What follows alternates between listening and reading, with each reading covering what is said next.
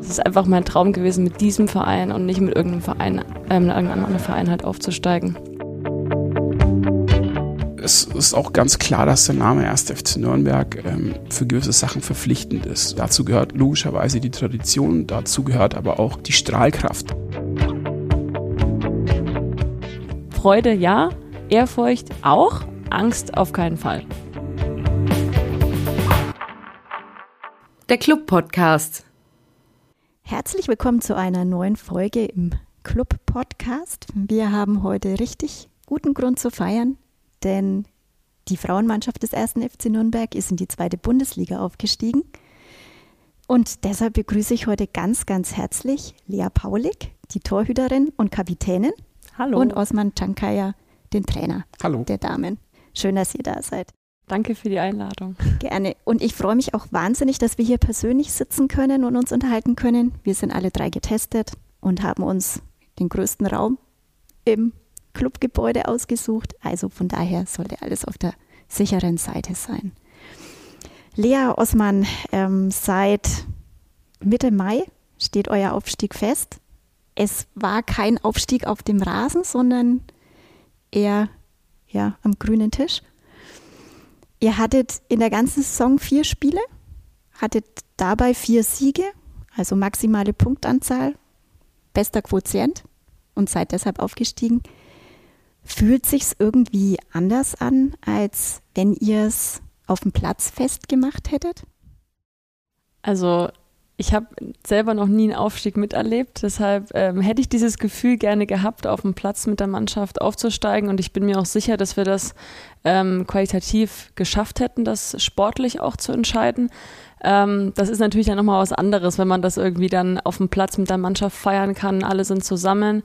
Ähm, ja, also so war es auch schön, aber ähm, es ist natürlich dann auch schon komisch, irgendwie, wenn man sich dann über Zoom trifft und man dann sagt, hey, wir haben, sind aufgestiegen, so. Es ist schade, aber trotzdem sind wir letztendlich aufgestiegen und ähm, das ist letztendlich das, was für mich oder für uns am Ende dann zählt, genau.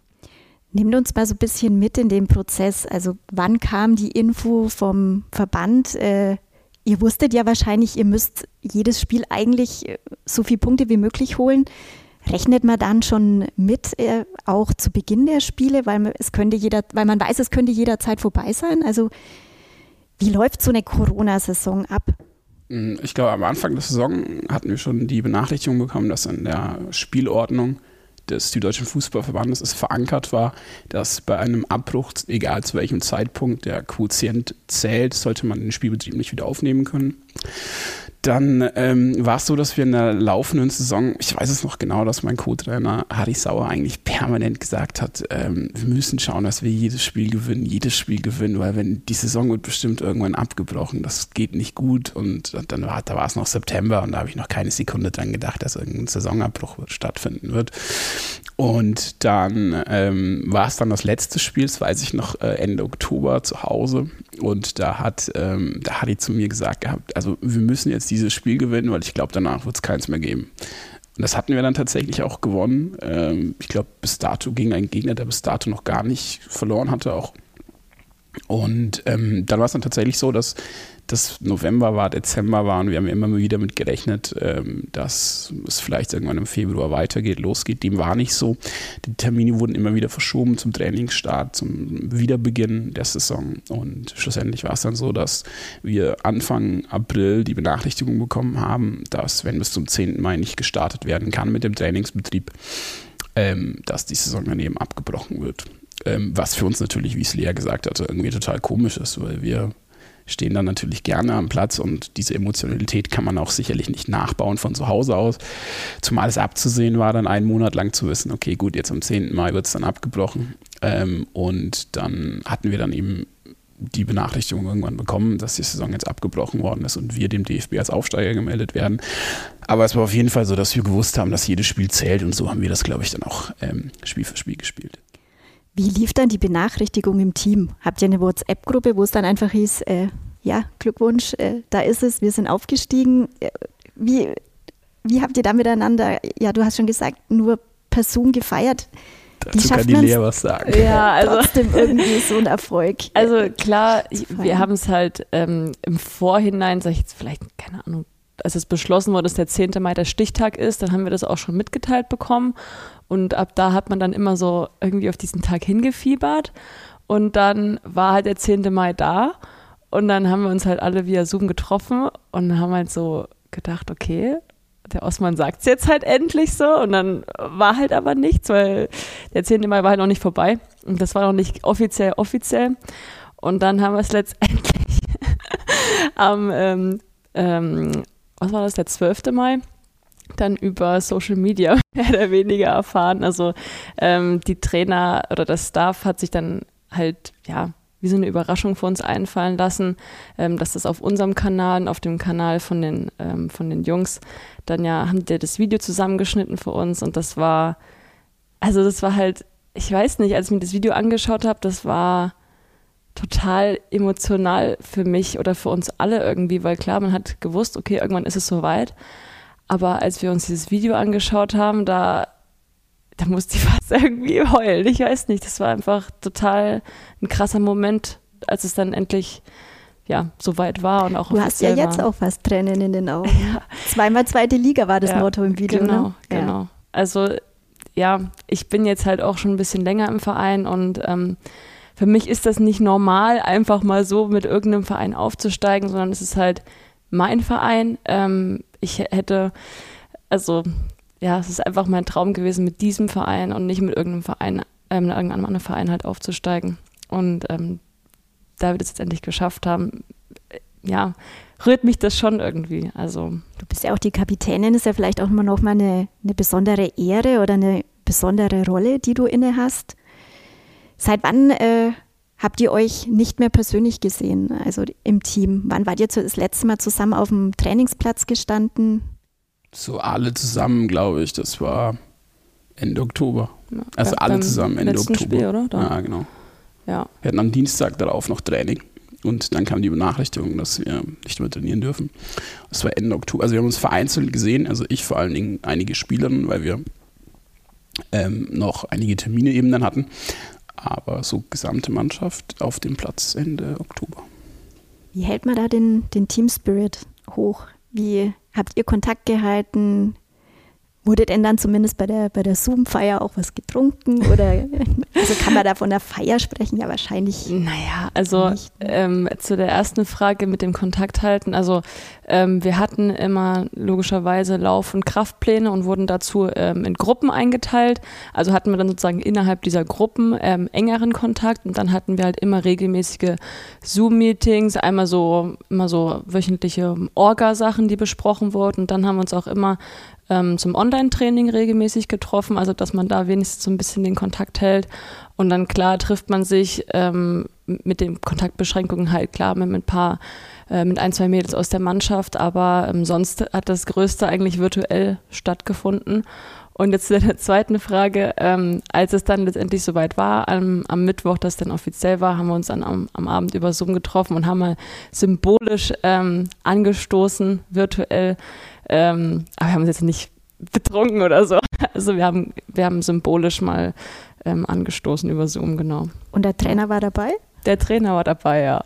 Tatsächlich, ja. Also es war anscheinend, hat anscheinend eine Absprache stattgefunden. Und nachdem ich ja keinen Alkohol trinke, war es dann aber auch so tatsächlich, dass ähm, ich da reingeschaut habe und alle hatten ein Glas in der Hand. Da habe ich mir schon gedacht, okay, da fand eine Absprache anscheinend statt. Ja, ähm, also genau. Ich habe ich hab halt den Mädels im Vorhinein gesagt, ähm, dass es schön wäre, wenn wir wenigstens mal irgendwie einfach als Symbol irgendwie mal anstoßen würden. Und das war irgendwie so eine, ja, das war auch in Ordnung so. Also in den Rahmenbedingungen, die jetzt halt möglich sind, war das alles in Ordnung für uns.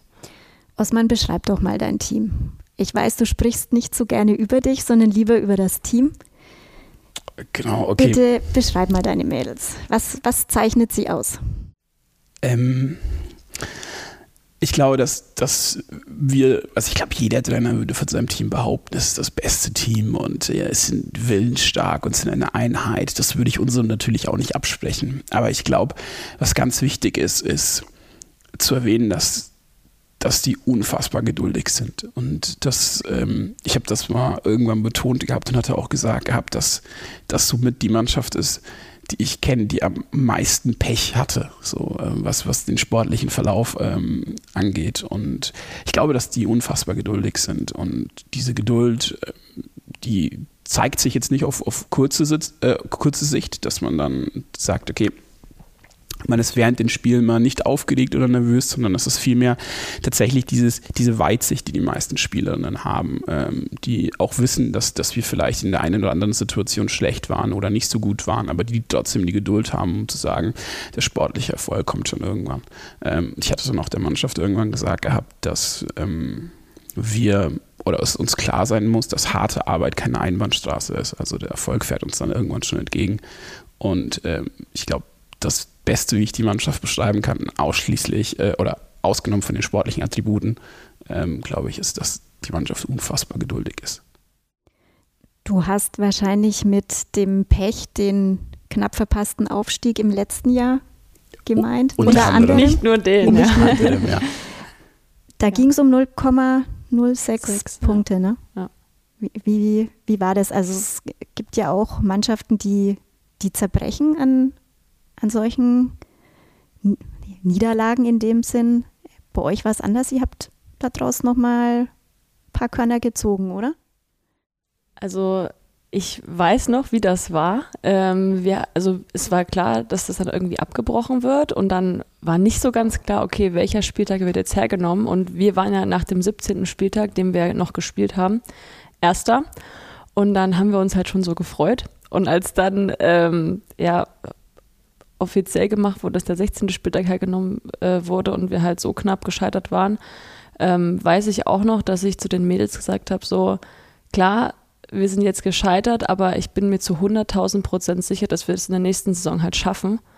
Ähm, und das, so war das, also so, also es war eine einstimmige Aussage irgendwie von uns, dass es jetzt uns nicht jetzt ultra weit irgendwie zurückschlägt, sondern dass es eher als so, ja, als Kampfansage genommen wird für uns und das haben wir dann letztendlich auch umgesetzt. Und 16. Spieltag, weil den noch alle Mannschaften gespielt haben? Genau, da wurde, also da wurde dann quasi so der Quotient gelegt, dass dieser Spieltag dann zählt. Ähm, und ich glaube, ich habe, also ich selber habe mit der Mannschaft danach kein Tor, also kein Wort mehr darüber gesprochen. Also wir haben uns dann nach dem ersten Lockdown wieder getroffen und äh, haben das Trainieren angefangen und haben über die verpasste Chance keine Sekunde irgendwie gesprochen. Vielleicht mal gesagt, dass es schade ist, aber jetzt äh, keine große Aufarbeitung gestartet und gesagt, wir müssen extrem viele äh, Vier-Augen-Gespräche führen, sondern gar nicht. Die Mannschaft, und das ist das eben, was die auszeichnet, hat Geduld und weiß, der Erfolg kommt schon irgendwann. Ja, also wir haben das eher so intern eigentlich mit uns äh, abgemacht, sage ich jetzt mal. Und wie gesagt, wie ich gerade eben schon gesagt, ähm, haben das eher als Ansporn als Motivation ähm, genommen und ja, hat ja funktioniert. genau. Es klingt ja auch so, als wenn ihr im, im, im Kern schon seit, seit vielen Jahren zusammenspielt. Wenn du sagst, wenn du so dein Team beschreibst und wie wichtig das für dich ist. Äh, Osman, habt ihr dieses Team dann von Jahr zu Jahr nur ganz punktuell ergänzt oder also es klingt nach einer sehr gewachsenen Gemeinschaft. Also wir haben ein Durchschnittsalter, glaube ich, im gesamten Kader von 19,73. Ähm, die Spieler wurden tatsächlich so zusammengestellt, dass wir im Maximum mit 20 Feldspielerinnen auf dem Platz stehen. Das hat so ein bisschen den Vorteil, dass man natürlich individuell auf die ganze Sache eingehen kann. Plus die Leistungsdichte ist enger beieinander. Dementsprechend ist die Quali das Trainings, die, oder die Trainingsqualität deutlich höher nochmal. Und dadurch haben wir eben den Vorteil, dass wir auch ähm, so eine eingeschworene Truppe einfach zusammenbekommen können. Und da war es dann eben so, dass wir als wir es angefangen haben, gemerkt haben, dass wir für die Idee, die wir von Fußball haben und den Weg, den wir gehen möchten, noch einige Änderungen benötigen würden. Die haben wir dann vollzogen und schlussendlich war es dann immer so, dass die Fluktuation immer weniger wurde und wir dann tatsächlich immer nur punktuell Spielerinnen geholt haben, die entweder für die Position oder für die Mannschaft dann eben wichtig war und das äh, im Verbund mit äh, einer Perspektive, einer sportlichen Perspektive, dementsprechend Spielerinnen, die vielleicht in einem Alter sind, die ähm, nicht innerhalb der nächsten zwei Jahren mit dem Fußballspielen aufhören. Und wie habt ihr die, die passenden Spieler für eure Idee gefunden? Also wie viel Scouting steckt dahinter und wer macht es bei euch? Es ist krass, also es ist extrem viel Arbeit. Es, ähm, das macht quasi auch ein Scouting-Team, was wir dann auch haben, auch in der Kaderplanung. Ähm, ich, wir haben ein ganz klares Anforderungsprofil, was Spielerinnen angeht und oftmals ist es dann so, dass genau dieses Anforderungsprofil ähm, kannst, du, kannst du das vielleicht erklären? Was, okay. was, für ein konkretes Anforderungsprofil habt ihr? Ja, ich, ich will jetzt nicht ins Detail gehen, so, aber es ist dann quasi so, es ist dann quasi so, dass gerade zum Beispiel ähm, für eine Stürmerin auf einer bestimmten Position, links, rechts oder Mitte, eine bestimmte ähm, Geschwindigkeit notwendig ist. Also in dem Fall, dass die Spielerin, die meinetwegen 10 Meter unter 1,75 Sekunden läuft, so, das äh, ist zum Beispiel eine der ähm, Anforderungen, die man daneben hat.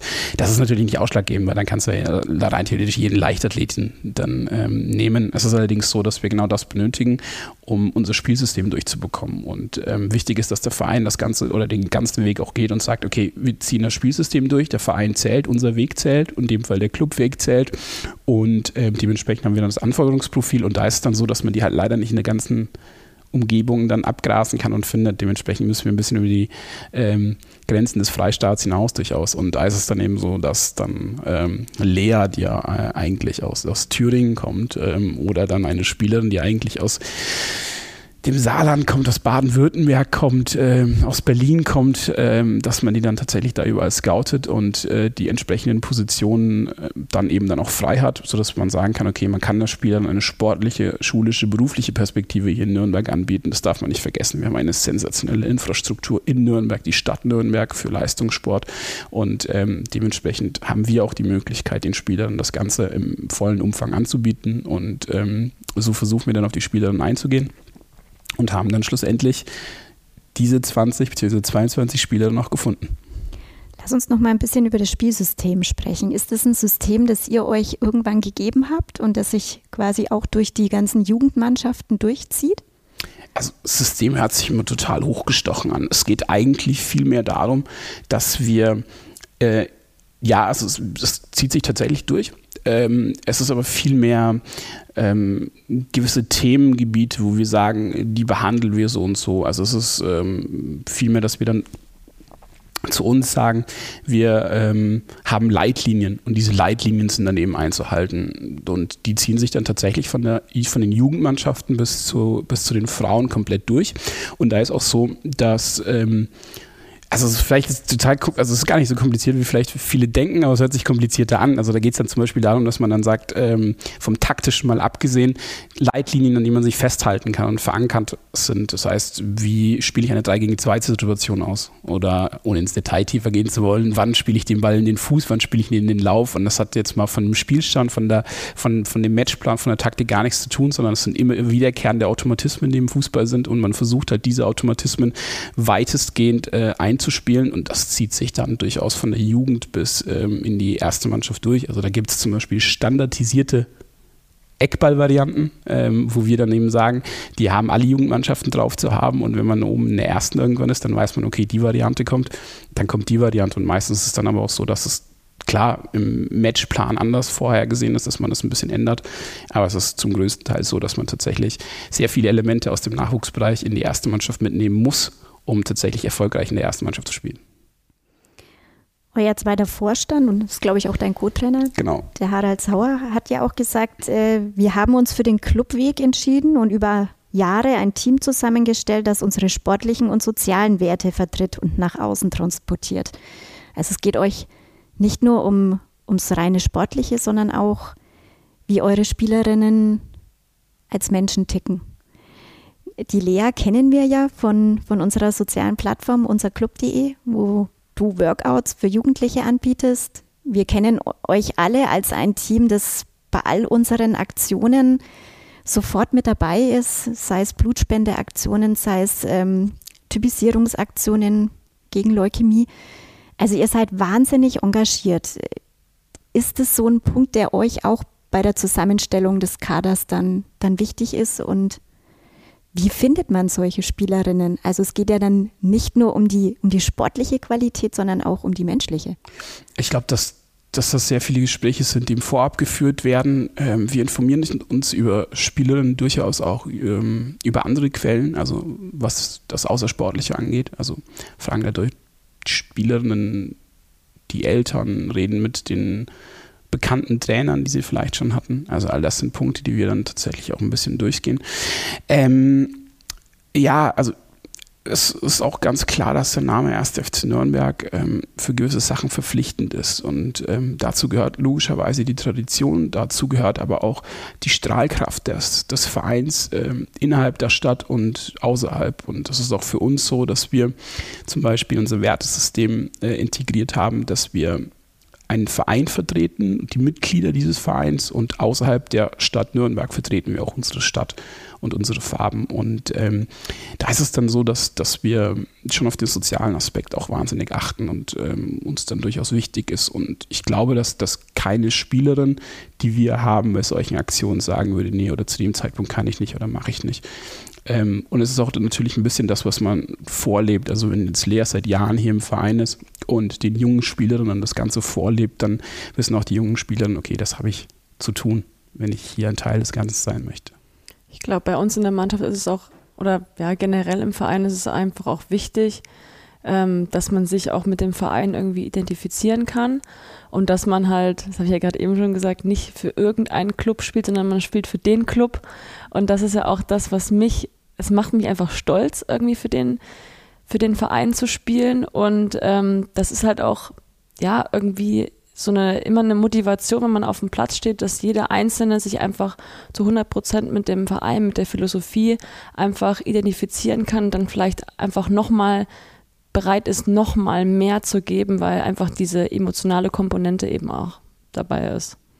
Ist das so ein Alleinstellungsmerkmal, äh, Alleinstellungsmerkmal von euch als Mannschaft, wenn ihr, wenn ihr euch mit anderen Teams vergleicht? Boah, das, das, weiß ich jetzt gar nicht. Also ich, es wäre jetzt wahrscheinlich sehr vermessen zu sagen, dass wir deutlich uns abheben von allen anderen Mannschaften. Aber es gehört dazu. Also es muss für uns klar sein schlussendlich geht es auch darum, dass ähm, Fußball ein Ergebnissport ist. Das wissen wir und ähm, das ist uns auch durchaus bewusst. Es ist aber nur so, dass wir einen gewissen Wiedererkennungswert spiegeln möchten nach außen. Das heißt, jede Zuschauerin und jeder Zuschauer, ähm, die außen sitzen und uns zuschauen, können durchaus einige Elemente aus ihrem Leben hineintransportieren und wir können sie hinaustransportieren. Also die können sich wiedererkennen bei uns. Ähm, das ist zum Beispiel vielleicht die harte Arbeit, die man unter der Woche tätigt und das Ergebnis vielleicht irgendwann bekommt. Und ähm, das ist uns in allererster Linie wichtig, weil in dem Moment, wo sich die Personen und Menschen, Fans mit uns identifizieren können, können wir sagen, dass das erfolgreicher Fußball ist. Also wenn ich kenne genug Vereine, jetzt ohne Namen nennen zu wollen, die wahnsinnig erfolgreich sind, aber irgendwie packen sie emotional die Mannschaft, äh, die, die, die Fans nicht. Und das ist halt beim Club genau umgekehrt. Also du hast 50.000 Menschen, die dir zujubeln, als du aus der ersten Liga absteigst. Und diese Menschen erwarten dann eben einen gewissen Wiedererkennungswert und das ist dann eben die harte Arbeit, die man dann leistet, ähm, um dann schlussendlich auch guten Fußball spielen zu können. Und ich glaube, ähm, diese Charaktereigenschaften tragen alle unsere Spieler an. Diese Werte, Lea, glaubst du, die lassen euch auch nochmal anders Fußball spielen als Team? Ja, also das hatte ich ja gerade eben schon mal so leicht angerissen. Also ich, wie gesagt, ich kann jetzt nicht für die gesamte Mannschaft sprechen. Ähm, ich weiß aber, dass ähm, jeder aus der Mannschaft eigentlich so ähm, ja das genauso sieht, diese ja, emotionale Verbundenheit ähm, zum Verein. Und ich glaube, wenn das halt gegeben ist, dann, wie gesagt, ist man halt einfach nochmal bereit, nochmal ähm, ein paar Prozentpunkte mehr draufzulegen. Also da bin ich mir schon ziemlich sicher, dass das so ist. Ja. Ihr müsst ja eh noch ein paar Prozentpunkte mehr drauflegen, weil ihr seid ja keine Profis. Ja. Ihr seid ganz normal Amateure, wenn man es so, ja. ohne es irgendwie negativ äh, auszudrücken, aber Ihr habt euren Beruf nebenbei, du studierst, sind wahrscheinlich noch viele, die einen Schulabschluss machen. Was, äh, was bedeutet das für euren Alltag, wenn du mal so eine, eine normale Woche schilderst, jetzt mal normale Zeiten außerhalb von Corona? Wie oft habt ihr Training? Äh, wie schafft ihr das, ähm, eure Ausbildung, euren Beruf, euer Studium, da alles unter einen Hut zu bekommen? Also jetzt als Studentin, sage ich jetzt mal, habe ich jetzt nicht, ähm, nicht mehr das Pensum, was ich als Schülerin hatte. Ähm, als Schülerin war das schon teilweise extrem. Ähm, ich hatte das Glück, dass ich auf der Bertolt Brecht Schule ähm, die verlängerte Oberstufe, also die Streckung, ähm, machen durfte. Ähm, deshalb war das auch noch im Maß. Ähm, aber einige Schülerinnen haben ja teilweise bis ähm, 16.30 oder so Schule und dann ähm, müssen sie teilweise noch ähm, zum Training dann halt hinfahren, weil sie nicht äh, direkt aus Nürnberg kommen. Also das ist schon ähm, teilweise ja extremer Aufwand oder auch die ähm, Leute, die aus unserer Mannschaft halt auch arbeiten, die äh, kommen dann direkt von der Arbeit ohne irgendwie Pause direkt ins Training. Also da ziehe ich ähm, auch wirklich den Hut vor jeder einzelnen Spielerin dafür, dass wir jetzt nicht unseren Lebensunterhalt ähm, damit verdienen. Ähm, das, das ist auch, ja, das muss man auch wirklich einfach wertschätzen. Das ist einfach mega, was die Mädels da leisten ähm, und trotzdem ähm, alles äh, für diesen Verein, sag ich jetzt mal, auf den Platz liegen lassen, obwohl sie ähm, sehr wenig Freizeit haben, vielleicht im, im Verhältnis zu anderen, die halt keinen Fußball spielen genau. Kacke, ne? Ja. ähm, ja, ich, ich glaube, was, was bewundernswert ist, ist ähm, tatsächlich, dass ähm, diese Spielerinnen das auch die meisten ein Leben lang machen. Also die kennen das gar nicht anders. Während viele andere ähm, Klassenkameradinnen ähm, sich hinstellen und am Wochenende feiern gehen, äh, war es halt für sie so, dass es keine Chance war, weil am Freitag vorm Spiel, äh, am Samstag geht es nicht und am Sonntag hat man dann vielleicht nochmal auslaufen oder eine andere Trainingseinheit. Ähm, da muss man schon den Hut ziehen, Chapeau, ja. Lea, du hast ja ein sensationell gutes Abi. 1,9. Danke. An der Bertolt Brecht Schule. Ja. Also zeigt ja auch nochmal so dich als Person, dass du sehr ehrgeizig bist, dass ja. du deine, deine Ziele dir sehr hoch steckst. Also War das schon immer so? Ja, also es, seitdem ich angefangen habe mit Fußballspielen, war mir eigentlich klar, irgendwie, wenn ich meine Freizeit sozusagen dafür opfer, dann muss das auch, da muss auch was bei rauskommen, sage ich jetzt mal. Also ich bin eigentlich kein Fan irgendwie von halben Sachen, sondern wenn ich halt was anpacke, dann möchte ich das auch zu 100 Prozent. Also egal, ob es jetzt im Fußball ist oder ob es jetzt in der Schule ist. Ähm, ein, gutes Abitur war mir auf jeden Fall wichtig, weil, wie gesagt, ähm, als Frau ist es jetzt im Frauenfußball halt nicht ähm, so normal, dass man da jetzt irgendwie seinen Lebensunterhalt mit verdient. Ähm, deshalb, ja, ein guter Abschluss war mir einfach wichtig, dass ich dann auch halt das Studium ähm, ausüben kann, was, was ich mir auch wünsche. Und ähm, ja, also bis jetzt klappt eigentlich alles so, wie ich es mir vorstelle. Lass uns doch mal ein bisschen persönlich werden. Ja. Du bist 21 Jahre alt, du genau. bist seit 2016 beim Club, kommst aus Suhl. Wann hat sich die kleine Lea fürs, fürs Fußballspielen entschieden? Wie kam es dazu? Wahrscheinlich bist du mit irgendjemandem mitgegangen oder wie ja, ist so, der, der klassische so der Klassiker, Weg, ne? genau. Nee, also ähm, mein Cousin und ich sind ähm, einen Monat auseinander, also der ist einen Monat älter als ich und der hat angefangen Fußball zu spielen äh, in Suhl und ähm, das war irgendwie zeitgleich so mit der WM 2006.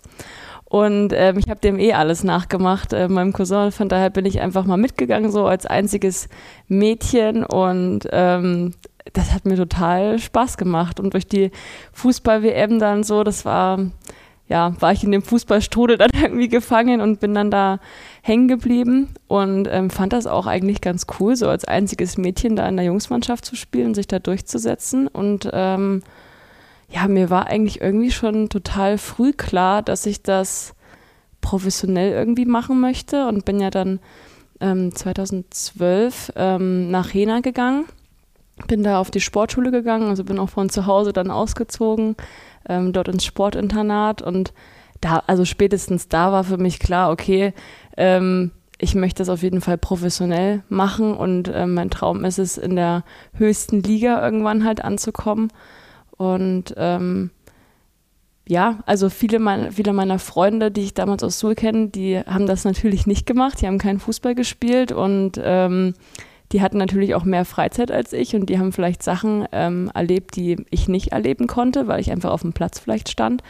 Ähm, aber ich sage mir halt immer, dafür wissen sie halt nicht, wie es sich anfühlt, aufzusteigen oder wie es ist, ähm, ein Teil einer, eines Mannschaftsgefüges irgendwie zu sein oder ähm, mit der Mannschaft am Ende einen Sieg zu feiern.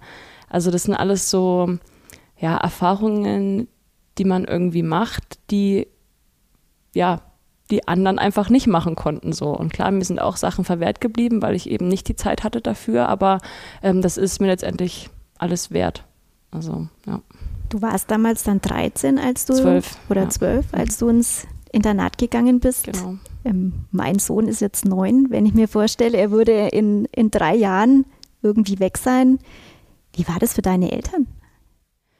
Also, ich glaube, es ist für keine Mama irgendwie leicht, ihr kleines Mädchen, sag ich jetzt mal, ziehen zu lassen. Ähm, aber ich, also ich weiß auch noch, als die Zusage dann kam vom Sportgymnasium, ähm, meine Eltern haben mir das total stolz ähm, verkündet und wir haben uns alle total gefreut und ähm, ich hatte meine Eltern immer hinter mir stehen. Also es war nie so, dass die jetzt mir irgendwie Steine in den Weg gelegt haben. Die haben mich überall hingefahren. Ähm, danke auch nochmal an dieser Stelle an meine Eltern, falls ihr diesen Podcast hört. Ähm, ja, also ich hatte da immer totale Rücken, Rückendeckung irgendwie gehabt und ähm, letztendlich muss ich auch wirklich sagen, ähm, dadurch, dass ich so früh schon lernen musste, selbstständig zu sein, hat mir das ein, ja, einen richtig krassen Persönlichkeitsschub irgendwie gegeben. Ähm, also ich konnte mich total gut auch da im Internat irgendwie entwickeln, ähm, bin total schnell selbstständig und auch selbstbewusst irgendwie geworden. Also es hat mir, also meiner Meinung nach hat es wirklich nur positive Seiten irgendwie für mich gehabt, diese ganze, diese ganze Laufbahn, die ich jetzt, die ich bisher hatte. Ja, genau. Aber ich habe natürlich trotzdem die Wurzeln halt nicht verloren. Also ich habe ähm, in der Zeit auch, wo ich da so früh ausgezogen bin von zu Hause, war ich jedes Wochenende auch dann daheim. Es war jetzt keine große Distanz von Suhl nach Jena. Ähm, meine Eltern waren noch immer beim Spiel zuschauen. Jetzt auch ähm, in Nürnberg kommen sie ähm, zum Spiel. Also ist jetzt nie so, dass ich jetzt meine Eltern jetzt mal drei Monate oder so nicht sehe. Also wir haben schon ziemlich engen Kontakt und das ist mir auch total wichtig. Ich habe in einem Interview gelesen, dass du gesagt hast, du hast dich in Jena vielleicht so ein bisschen manchmal zu sehr selbst unter Druck gesetzt. Ja. Wie hast du das für dich geändert oder ähm, würdest du im Nachhinein manche Dinge anders machen? Also zu deiner zweiten Frage erst. Ähm, ich, ich glaube, dass alles im Leben aus einem bestimmten Grund irgendwie passiert. Und ähm, ich hatte in Jena auch klar Phasen, äh, wo ich wirklich ja, über ehrgeizig war und mich total selbst unter Druck gesetzt hatte. Das war auch die Zeit, wo ich dann in der Nationalmannschaft auch ähm, berufen war. Ähm, da macht man sich einfach total selber Druck und manche können damit eben umgehen. Und ich konnte zu dem Zeitpunkt vielleicht nicht so gut damit umgehen, hatte dann auch, ähm, ja, war ziemlich verletzungsanfällig und hatte auch, ja, irgendwie so ein kleines Tief in meinem Leben gehabt. Aber so rückblickend betrachtet, habe ich ja gerade eben schon gesagt, passiert irgendwie alles aus einem bestimmten Grund. Und ich konnte aus dieser Zeit, wo es mir eben nicht so gut ging, ähm, im Nachhinein total viel Kraft schöpfen und ähm, bin, ja, ich weiß nicht, irgendwie hat mich das auch stärker gemacht, sage ich jetzt mal so. Hattest du Hilfe, um aus diesem Tief wieder rauszukommen oder hast du dich selbst rausgezogen? Ähm, also ich bin so richtig aus diesem Tief eigentlich rausgekommen, als ich dann zum Club gekommen bin, ehrlich gesagt. Ähm, weil ich hier irgendwie das Selbstvertrauen wiedergefunden habe, was mir irgendwie so ein bisschen, ja, ich hatte es jetzt nicht verloren oder so, aber ich hatte zu dieser Zeit in Jena nicht, ja, da war ich einfach in einem kleinen Tief drinne und dann kam der Wechsel zum Club und ähm, habe einfach von allen Verantwortlichen hier ähm, die, die, die Rückendeckung bekommen, die ich irgendwie gebraucht habe. Ähm, und das, ja, ich bin einfach hier total aufgeblüht irgendwie und das, das muss ich auch wirklich dem Verein hoch anrechnen, ähm, dass die da von Anfang an auf mich gebaut haben, mir von Anfang an vertraut haben und ähm, ich hier hab, bin dann hier auch echt nochmal sehr gewachsen in meiner Persönlichkeit. Ist denn das Thema Nationalmannschaft weiterhin ein Thema für dich? Ähm, also ich sag mal so, wenn jetzt eine Einladung morgen kommen würde, würde ich jetzt nicht Nein sagen. ähm, ich ich würde mich, also da freut man sich natürlich darüber so, aber ähm, ich bin einfach irgendwie weg aus dieser Zeit, wo ich mir diesen Druck mache, okay, du, du musst das jetzt, ähm, du, du musst jetzt eingeladen werden, du musst jetzt ähm, ja alles geben, äh, um, um diesen einen Traum dir zu verwirklichen. Also ich mache mir da jetzt nicht mehr so viel Stress.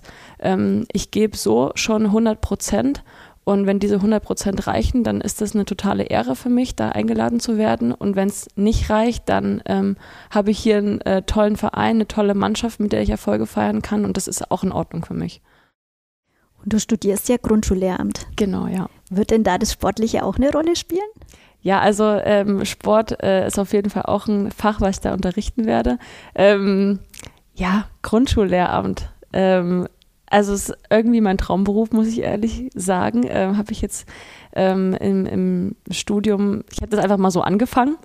Ähm, klar, weil ich irgendwie was Soziales machen wollte ähm, und war dann ziemlich froh, dass ich dann herausgestellt habe, dass es wirklich das ist, was, ähm, was ich liebe mit den kleinen Kindern. Das macht mir ultra Spaß, es erfüllt mich irgendwie.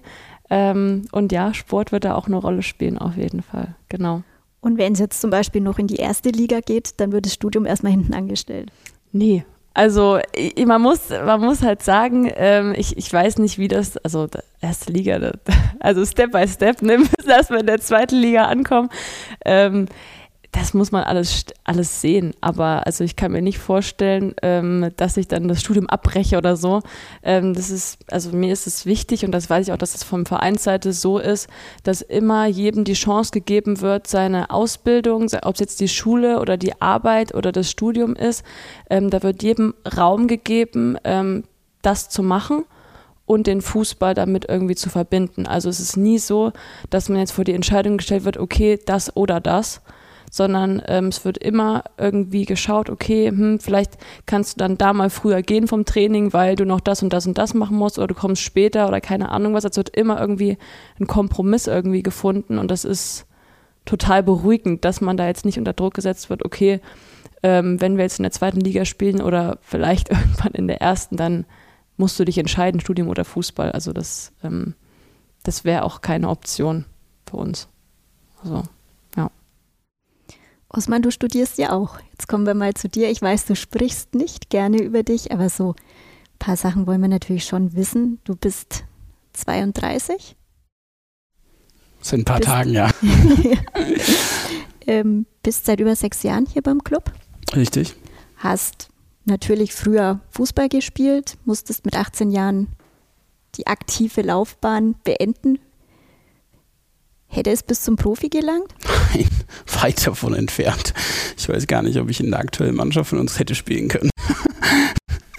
Nein, weit davon entfernt. Es war aber dann relativ schnell klar, dass äh, ich glaube, dass, dass ich auch als Spieler jetzt nicht unbedingt der, der ehrgeizigste war, weil ich einfach relativ schnell gesehen habe, dass es gewisse Grenzen hat. Und dann war es dann eben so, dass ähm, das Trainerdasein sehr vielfältiger ist und war.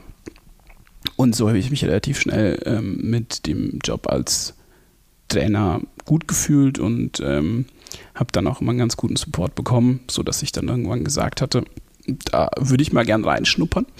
Und ähm, der Weg hat mich dann hierher geführt, was dann schlussendlich auch dann mit dem Aufstieg jetzt vergoldet wurde. Und ähm, genau, dann kam vor zwei Jahren, oder hatte ich die Möglichkeit, dann auch die sportliche Leitung ähm, der Frauenfußballabteilung hier zu übernehmen, ähm, was dann eigentlich beides zusammen ja dann ähm, auch irgendwie ganz gut passt. Und ähm, bin seit über sechs Jahren jetzt im Verein, genau. War es dir letztendlich egal, ob du Männer oder Frauen trainierst? Mm, ja, also ja, das war mir total egal. Also es war, es hat dann natürlich hat es natürlich einen, einen, einen Aspekt, der, den man nicht vernachlässigen darf. Das ist ähm, der der öffentlichen ähm, Darstellung beziehungsweise auch der Vermarktung des Frauenfußballs. Aber nachdem mir dieses ganze vielleicht zur Schaustellen gar nicht so wichtig ist, ähm, war es mir dann auch völlig egal, ob es dann Frauen oder Männer Fußball ist. Wichtig war mir einfach, dass man gewisse Strukturen hat. Und diese Strukturen, ähm, das ist glaube ich, hier im Verein schon ein bisschen besonders. Ähm, und das ist über die Jahre gewachsen, das war nicht immer so.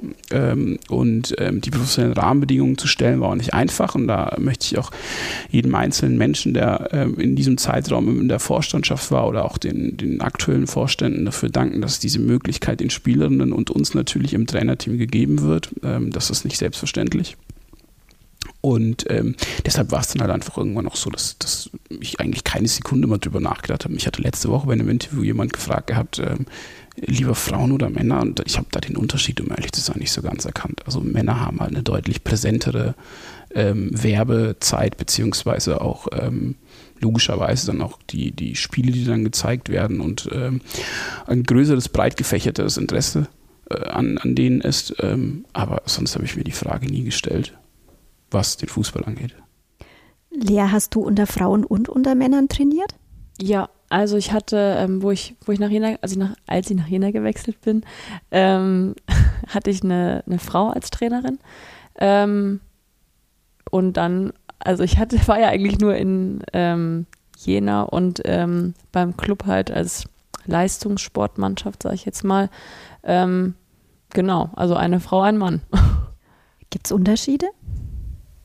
Jetzt kommt äh, puh, also ich glaube, das kann man nicht so aufs Geschlecht reduzieren, ehrlich gesagt, sondern das hängt dann einfach von der Persönlichkeit ab. Also ich würde da jetzt auch nicht sagen, ähm, Männer sind die besseren Trainer. Also es kann halt auch genauso gut ähm, eine Frau eine super Trainerin sein. Also, äh, also meiner Meinung nach, es hat einfach nichts mit dem Geschlecht zu tun, sondern mit der Persönlichkeit an sich, ob man eben dazu ähm, gemacht ist, eine Mannschaft zu führen ähm, oder eben nicht.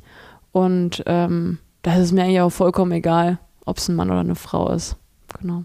Also stört auch nicht, wenn dann bei euch nur die Männer in der Kabine mit dabei sind, die, die, die Trainer und äh, ist. Das hält sich aber in Grenzen, dass wir über die in der Kabine sind. ja, also das klingt jetzt vielleicht ein bisschen falsch. nee, also äh, wie gesagt, also mir ist das prinzipiell egal. Äh, mir ist es wichtig, dass die Trainerin oder der Trainer ähm, einen Plan hat ähm, dann eine klare Philosophie ähm, verfolgt und die Mannschaft eben irgendwo auch im Griff hat, aber auch kompromissbereit ist.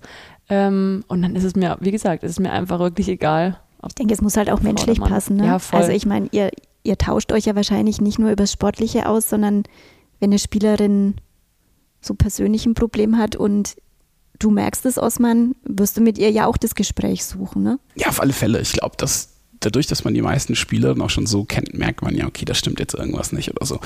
Und manchmal ist es dann tatsächlich eher so, dass, dass man mit dem, mit dem Cheftrainer dann ungern darüber spricht, ähm, weil man vielleicht Konsequenzen erwartet oder sonst irgendwas. Oder weil man vielleicht auch ein bisschen zu jung ist und einfach gar nicht weiß, wie man damit umgehen soll, wenn der Trainer einen fragt, ob privat alles in Ordnung ist. Und dann schickt man mal lieber einen Co-Trainer hin oder schickt dann meistens vielleicht eine erfahrene Spielerin hin, ähm, die Lea oder eine andere erfahrene Spielerin, die Lou oder Leo und wer dann auch mal dabei ist, damit die das Ganze mal übernehmen. Aber schlussendlich ist es ja auch so, dass ähm, wir nur funktionieren, wenn jede funktioniert. Und das muss man natürlich im Blick halten. Aber es ist dann auch ein bisschen schwierig. Also ich glaube, wenn man jetzt von Montag bis Sonntag sechsmal ähm, die Stimme von mir gehört hat, ist man dann irgendwann so wahnsinnig genervt, dass man das auch bei einem privaten Gespräch nicht mehr möchte, sodass ich dann einfach sage, okay, gut, zum, zu einem meiner Co-Trainer oder eben dann zu einem der Führungsspieler, dass ich sage, okay, geht bitte mal hin und fragt doch mal, was da los ist und quatscht doch mal mit denen. Und ähm, das machen die eigentlich ganz gut bisher, was ich mitbekommen habe.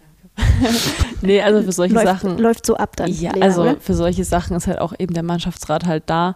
Ähm, ja, also ist alles, alles so, läuft alles so, wie ich, wie ich mir das wünsche oder wie wir uns das als Mannschaft irgendwie auch ähm, vor, vorstellen, ist irgendwie ein gutes Geben und Nehmen, sag ich jetzt mal. Und genau, wenn, wenn irgendwer, äh, wenn irgendeine was auf dem Herzen hat, dann kennt sie die ganzen Optionen, die sie hat als Anlaufstelle und ähm, ihr ist es dann halt überlassen, zu wem sie da jetzt geht. Also das ist, sie findet eigentlich überall ein offenes Ohr. Also das ist ja gut, das, dadurch, dass natürlich ein Großteil unserer Spieler sogenannte externe Spieler sind, das heißt, die von außerhalb nach Nürnberg gekommen sind, um hier Fußball zu spielen, wissen die auch natürlich, ähm, wie schwierig es ist, sich in eine neue Mannschaft zu integrieren. Und ich glaube, da ähm, ist der Mannschaftsrat eigentlich sehr, sehr gut und alle erfahrenen Spieler sehr, sehr gut daran, diese Spieler und auch neuen Spielerinnen, die jetzt auch im Sommer kommen werden, in die Mannschaft aufzunehmen. Musstest du als Kapitänin schon mal dazwischenhauen? Naja, Gab es die harte Lea schon mal? Ähm, also die versuche ich Jedes Training. also nicht sportlich. Äh, nee, also ich, die versuche die versuch ich ähm, einzustecken immer. Nee, Spaß. Also es war jetzt noch nie so, dass wir jetzt äh, dass ich jetzt irgendwie einen Streit schlichten musste oder so. Also ich bin dann, ich sehe mich dann eigentlich schon eher mehr in der Rolle, äh, mir eine Spielerin mal beiseite zu nehmen, irgendwie weiß ich nicht, eine, eine, junge Spielerin, die jetzt vielleicht von einem, von einem Spiel irgendwie ihr Debüt oder sowas hat, dass man sie nochmal zur Seite nimmt und nochmal zwei, drei beruhigende Worte, ähm, sage ich jetzt mal, zu ihr sagt und ihr da irgendwie die Sicherheit gibt. Also das ist eher so meine Rolle, würde ich jetzt mal sagen. Oder wenn eine Spielerin, ähm, ja, wenn sie einfach irgendwie was auf dem Herzen hat, dann denke ich schon, dass ich die Mannschaft mittlerweile so gut kenne, dass ich das dann auch merke. Ähm, und dass ich dann eher in der Funktion bin, ähm, Sicherheit zu vermitteln, anstatt irgendwie drauf zu hauen. Ja. Warst du schon immer Kapitän bei dir oder Kapitänin in, in den Mannschaften, wo du, wo du warst? Ist es so das Liedergehen? Also nein, war ich nicht. Ähm, ich äh, war in, in Jena, war ich Co-Kapitänin und jetzt beim Club bin ich ja auch erst seit zwei Saisons, oder? Zwei? Ähm, zwei Saisons Kapitänin. Ähm, klar, es ist eine sehr, sehr große Ehre, irgendwie die Binde zu tragen und das Ganze, den Verein und die Mannschaft dann auch zu repräsentieren. Aber unabhängig davon ähm, war ich auch davor immer schon jemand, der ja eine Führungsrolle irgendwo in der Mannschaft einnehmen wollte. Ähm, also die Kapitänsbinde ist so das Tüpfelchen auf dem i, würde ich jetzt mal sagen, aber ähm, unabhängig davon ähm, ja, möchte ich einfach in der Mannschaft irgendwie jemand sein, an dem sich die Spielerinnen auch orientieren können, ähm, der eine Führungsposition oder die eine Führungsposition einnimmt und ja, genau. Osman, äh, wurde Lea gewählt oder habt ihr Lea bestimmt zur Kapitänin? Nee, es ist tatsächlich so, dass es ja auch da unterschiedliche Auffassungen gibt, wie äh, man einen Kapitän bestimmt oder dann auch wählt. Bei uns ist es so, dass wir versuchen, im Trainerteam aus dem Mannschaftsrat jemanden rauszusuchen, die eventuell den Vermittler ganz gut spielen kann zwischen uns und der Mannschaft. Und das ist ja so hauptsächlich so ein bisschen auch die Aufgabe einer Spielführerin in dem Fall. Ähm, und da war es dann so, dass wir das Gefühl hatten, dass Lea das eigentlich sehr, sehr gut rüberbringen kann. Ähm, sowohl die Ansichten der Trainer versteht, als auch ähm, die Werte bzw. die Ansichten der Spielerinnen vertreten kann. Ähm, und so war es dann eigentlich dass wir im gesamten Trainerteam dann gesagt hatten, okay, ähm, Lea kann das eigentlich ganz gut anführen und äh, sollte das dann auch tun. Jetzt lasst uns mal noch auf die große Aufgabe der zweiten Bundesliga sprechen. Am 15. August äh, geht's los. Es gab bisher eine, du hast es vorhin im Vorgespräch gesagt, eine, eine zweigleisige Bundesliga, die jetzt wieder eingleisig wird. Auf welche Mannschaften trefft ihr da? Also ich habe mal nur kurz in die Südgruppe geblickt. Ähm, da stehen dann so Namen wie Bayern 2, Eintracht Frankfurt 2, Hoffenheim 2, also Namen, die man jetzt aus dem Männerfußball und teilweise ja auch aus dem Frauenfußball schon sehr gut kennt. Was ist das für, eine, für ein Qualitätsunterschied zur, zur jetzigen Regionalliga, in der ihr gespielt habt? Ähm, also ja, da kommen noch äh, andere Mannschaften hinzu. Also aktuell jetzt noch, wenn ich jetzt zusammenfassen würde, RB Leipzig, Borussia Mönchengladbach, ähm, Wolfsburg, das sind alles Mannschaften, die natürlich ähm, Namen haben, auch im Frauenfußball, bis auf RB Leipzig vielleicht. Ähm, dann ist es dann eben so, dass ähm, es durchaus eine Aufgabe ist, die vielleicht ein Stück weit unbekannt ist, aber wir hatten jetzt angefangen, dass wir durch die ähm, durch die letzten Jahre es immer wieder versucht haben, gegen Zweitligisten Testspiele zu machen. Dadurch haben wir natürlich den Vorteil gehabt, dass wir immer wieder wussten, woran wir arbeiten müssen und ähm, wir wussten auch, ähm, woran wir dann eben sind. Und ähm, aktuell ist es so, dass wir die zweite Liga versuchen, mit unserem Videoanalysten zu studieren. Ähm, also wir gehen Spiel für Spiel durch und schauen auf bestimmte Merkmale, die Mannschaften haben. Vielleicht, ob sich am Spieltempo was ändert, ob sich an der Körperlichkeit was ändert und ähm, versuchen uns so ein bisschen darauf einzustellen, dass wir auch den Trainingsrhythmus bzw. die Trainingsinhalte darauf aufbauen können. Also aktuell findet gerade die Arbeit statt, äh, was die Planung zur Vorbereitung angeht. Was wird es für den Kader bedeuten? Ihr werdet noch ein paar Spielerinnen dazu holen? Werdet ihr den den Clubweg da weiter beschreiten können? Ähm, ja, definitiv. Ähm, wir werden Spielerinnen holen und wir werden definitiv unseren Weg gehen. Und das ist auch vorher so abgestimmt. Ähm, natürlich ist es so, dass die Aufmerksamkeit nochmal eine größere ist, wenn man in der zweiten Frauen-Bundesliga spielt. Es ist auch so, dass das wäre jetzt auch ähm, blöd, es anders zu behaupten, aber es ist auch so, dass das Budget nochmal höher ist, ähm, was wir haben. Und ähm, da haben wir aber mit dem Mannschaftsrat auch nochmal drüber gesprochen ähm, und haben nochmal verdeutlicht und verankert, wir möchten den Clubweg gehen. Das heißt, ähm, ich bin zum Beispiel absolut kein Freund davon, wenn man sagt, ähm, man muss alles auf Equal Pay auslegen. So, das, das ist nicht alles. Das, das ist ein netter Add-on, der dann zusätzlich dazukommt. Aber viel wichtiger ist es doch, dass ähm, die Spielerinnen und das ganze Funktionsteam ein hochprofessionelles Umfeld hat. Und das spiegelt sich auch im Clubweg dann wieder, dass man dann sagt, äh, wenn, wir könnten rein theoretisch jeder Spielerin eine bestimmte Summe geben und das wäre aber netter Nebenverdienst. Das heißt, Überleben davon könnte keine dieser Spielerinnen.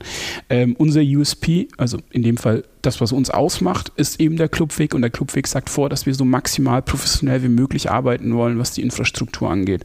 Also was das Trainerteam angeht, was ähm, das Scouting angeht, die Spielvorbereitung angeht, allein die Busfahrten angeht, ähm, Trainingsinhalte, Trainingssteuerung angeht. Ähm, wir arbeiten mit hochmodernsten ähm, oder hochmodernen Geräten und ähm, sehr innovativen ähm, Softwaresystemen. Ähm, all das ist etwas, was uns ausmacht, was den professionellen Rahmen bei uns ausmacht und wir haben auch darauf geachtet, dass wenn wir jetzt diesen Clubweg gehen, beziehungsweise wir gehen diesen Clubweg und auch da passende Spieler dazu holen.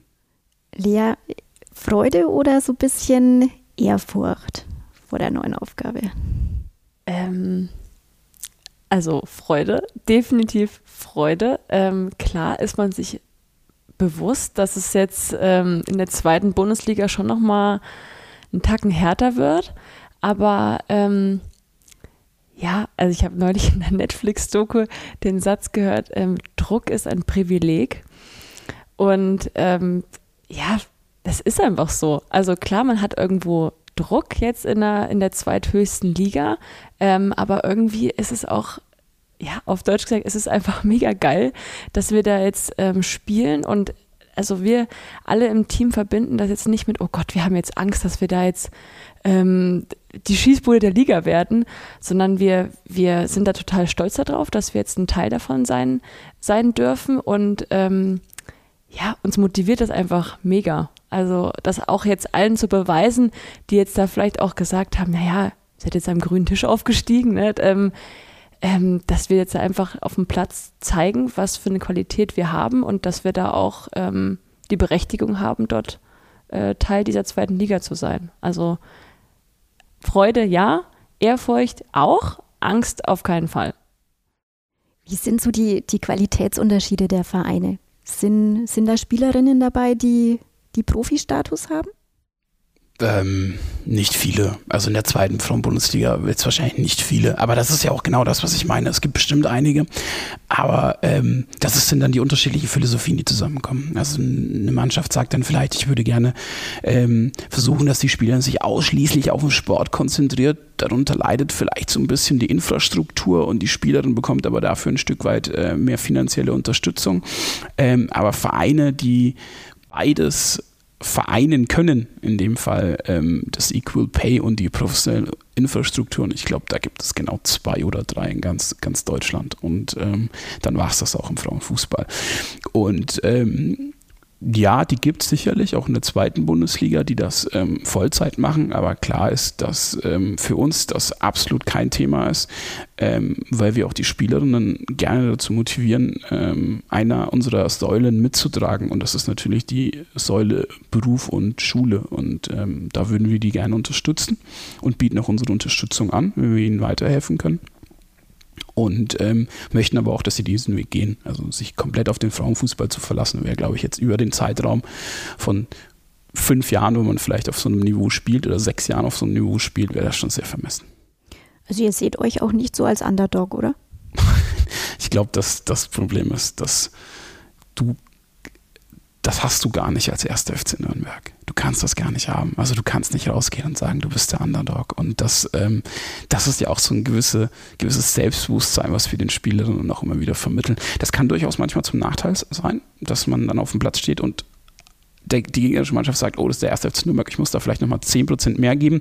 Vielleicht aus dem Grund, weil man den Verein nicht so ganz so gut leiden kann. Vielleicht aus dem Grund, dass man dann sagt, ich spiele mal gegen eine große Mannschaft und würde mich dann auch mal gerne zeigen und präsentieren. Und vielleicht aber auch einfach nur aus dem Grund, weil sie wahnsinnig motiviert sind, wenn sie auf dieses Gelände hier kommen und ähm, das Ganze das erste Mal hier sehen, was ja schon sehr beeindruckend ist, glaube ich, wenn man auf das erste Mal hier auf dem Gelände ist.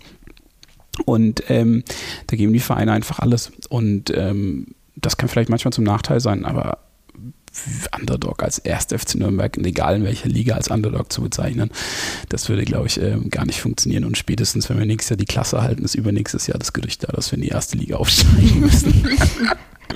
Vielleicht früher als die Männer?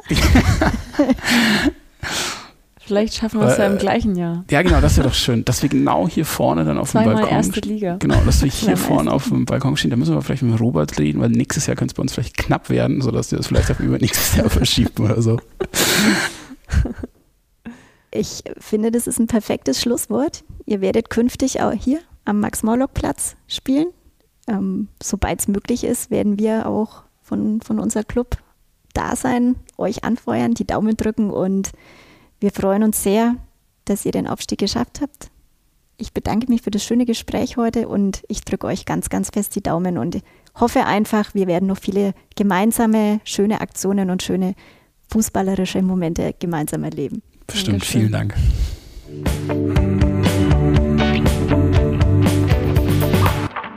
Der Club Podcast.